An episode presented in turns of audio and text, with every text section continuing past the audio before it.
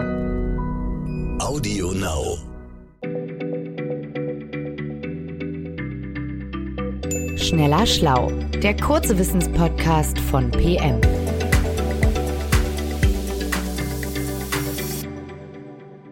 Hallo und herzlich willkommen zu Schneller Schlau, dem kleinen Podcast von PM. Ich bin Nora Sager und bei mir ist Stefan Brav, unser Textchef.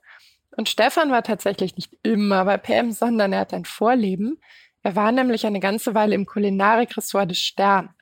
Und gefühlt gibt's eigentlich nichts, was Stefan nicht schon mal gekocht hat oder gebraten hat oder geschmort hat. Und er erzählt auch immer ganz gerne davon. Deswegen ist er genau der Richtige für die heutige Frage, nämlich, warum hat man beim Kochen früher gebetet? Lieber Stefan, ich gebe zu, ich habe in der Küche schon öfter geflucht, wenn irgendwas schiefgelaufen ist. Äh, ich bin zum Beispiel so ein Kandidat, der gerne Plastikschüsseln auf äh, heiße Herdplatten stellt, wo sie dann langsam zu schmelzen beginnen. Aber dass man in der Küche beten soll, das habe ich tatsächlich noch nie gehört. Wer macht denn sowas? Ja, also Nora, also ein paar Stoßgebete habe ich schon auch nach oben geschickt, ja, damit der Braten gelingt oder der Teig aufgeht oder noch schlimmer, das Soufflé nicht zusammenfällt. Aber dass man in der Küche beten soll, steht im allerersten gedruckten Kochbuch. Das erschien um 1465, hieß Libro de Arte Coquinaria und kam, der Name verrät es ja schon, aus Italien, der damaligen kulinarischen Leitkultur. Publiziert wurde das Buch in Mailand und der Verfasser hieß wie im Film Maestro Martino. Das hört sich äh, tatsächlich eher an wie ein Zauberkünstler im Zirkus Sarasani. Aber der Mann war Koch, ja? Ja, und, und also offensichtlich auch kein schlechter. Äh, wir wissen, dass er zunächst in Mailand für einen fürstlichen Haushalt gekocht hat und später so um 1450 nach Rom ging und dort für einen Kardinal im Vatikan kochte, der übrigens den Spitznamen Lucullus hatte. Und in Rom ist Maestro Martino dann zum Star geworden. Ja, seine Gerichte waren berühmt und, und auch seine neuen Ideen. Kulinarik-Historiker aber bewundern halt heute sein Kochbuch. Wichtig ist, dass das zunächst mal auf Italienisch, der Volkssprache, geschrieben war und nicht auf Latein.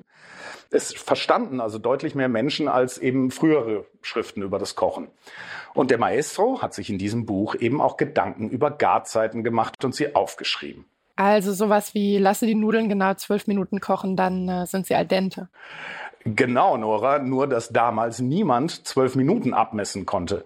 Wirklich zuverlässige Pendeluhren mit Minutenzeiger, die, die gab es erst ab dem 17. Jahrhundert. Also hat der Maestro ein anderes Zeitmaß hergenommen, mit dem seine Zeitgenossen auch viel anfangen konnten. Bei ihm hieß es, koche das Ei genau sechs Vater unser lang oder vier Miserere lang. Das Misere ist ein Gebet, in dem der christliche Gläubige um Erbarmung bittet beim Herrn und das ist deswegen deutlich länger als das Vaterunser. Jedenfalls dieses Zeitmaß des Martino wurde eben noch bis zur Einführung der Minutenuhren mindestens zwei Jahrhunderte lang verwendet. Da haben also Generationen von Köchen gebetet. Aber waren denn exakte Garzeiten für die mittelalterlichen Köche überhaupt wichtig? Irgendwie stelle ich mir vor, dass die ein Feuer hatten und äh, über dem hat ein großer Topf geköchelt und alles wurde irgendwie stundenlang weich gekocht. Äh, was haben die Menschen denn damals überhaupt gegessen? Also zunächst haben die Armen, aber eben auch die Reichen in Europa durchs ganze Mittelalter hindurch viel Getreide gegessen. Entweder als Brot, aber eben auch oft in Form von Breien. Die, das muss man wirklich wissen, die waren wirklich fest, diese Brei, fast wie, fast wie ein Teig. Ja? Und da in der Tat kommt es beim Kochen echt nicht auf die Minute an. Da kannst du auch einfach 20 Minuten länger drinnen lassen und es ändert sich nichts. Interessanterweise gab es auch schon damals äh, Unterschiede zwischen Nordeuropa und Südeuropa. Im Norden, also auch bei uns, wurde damals schon wirklich viel Schweinefleisch gegessen und eben nicht nur bei Hofe, sondern auch von den normalen Bauern. Diese Schweine, die liefen da frei durch den Wald und ernährten sich von Eicheln, ja. Im Süden, gerade in Italien eben, kam viel mehr Gemüse auf den Tisch. Das ist ja bis heute so. Ähm, wichtig ist eben zu wissen, also Reich und Arm haben sich nicht unterschiedlich ernährt, nur eben Wildfleisch. Das hatten nur die Fürsten, weil die hatten das Jagdprivileg. Und Gewürze aller Art waren richtig teuer, weil man sie eben von ganz weit her holen musste, aus Indien zum Beispiel. Äh, bei Maestro Martino kann man eben den Reichtum seiner Arbeitgeber schon daran sehen, dass der in seinen Rezepten gerne Safran verwendet. Das ist bis heute das teuerste Gewürz der Welt, kostet so ein Gramm, kostet etwa 15 Euro. Grundsätzlich aber, Nora, hast du natürlich recht. Bei vielen dieser Bankette, die der Maestro Martino ausgerichtet hat, wurden ganze Tiere gegart. Auch da kommt es beim Kochen nicht auf die Minute an. Was aber eben sein Kochbuch auszeichnet, ist, dass der sich eben nicht auf diese großen Auftritte ausgerichtet hat, sondern, wie in heutigen Kochbüchern, auf die kleine Abendgesellschaft. Vier, sechs Leute.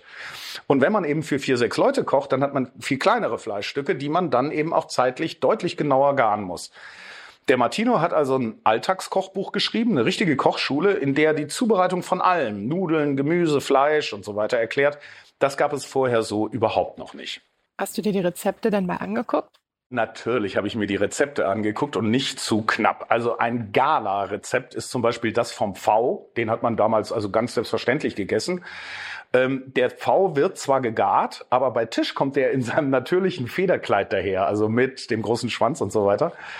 Und äh, da wird in dem Rezept genau beschrieben, wie man das Tier also ausnimmt, enthäutet, ja, dann eine Pastete aus seinem Fleisch macht und dann den ganzen Federbalg wieder drüber zieht. Das ist eine hochkomplizierte Angelegenheit und natürlich ist das weit weg von unserer Ästhetik und auch unserem Geschmack.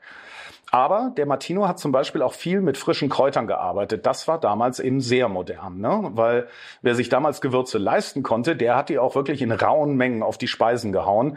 Diese, diese feinen Kräuteraromen sind da wirklich eine, eine wichtige Verbesserung. Seine Garzeit allerdings, die sind manchmal auch sehr anders als bei uns.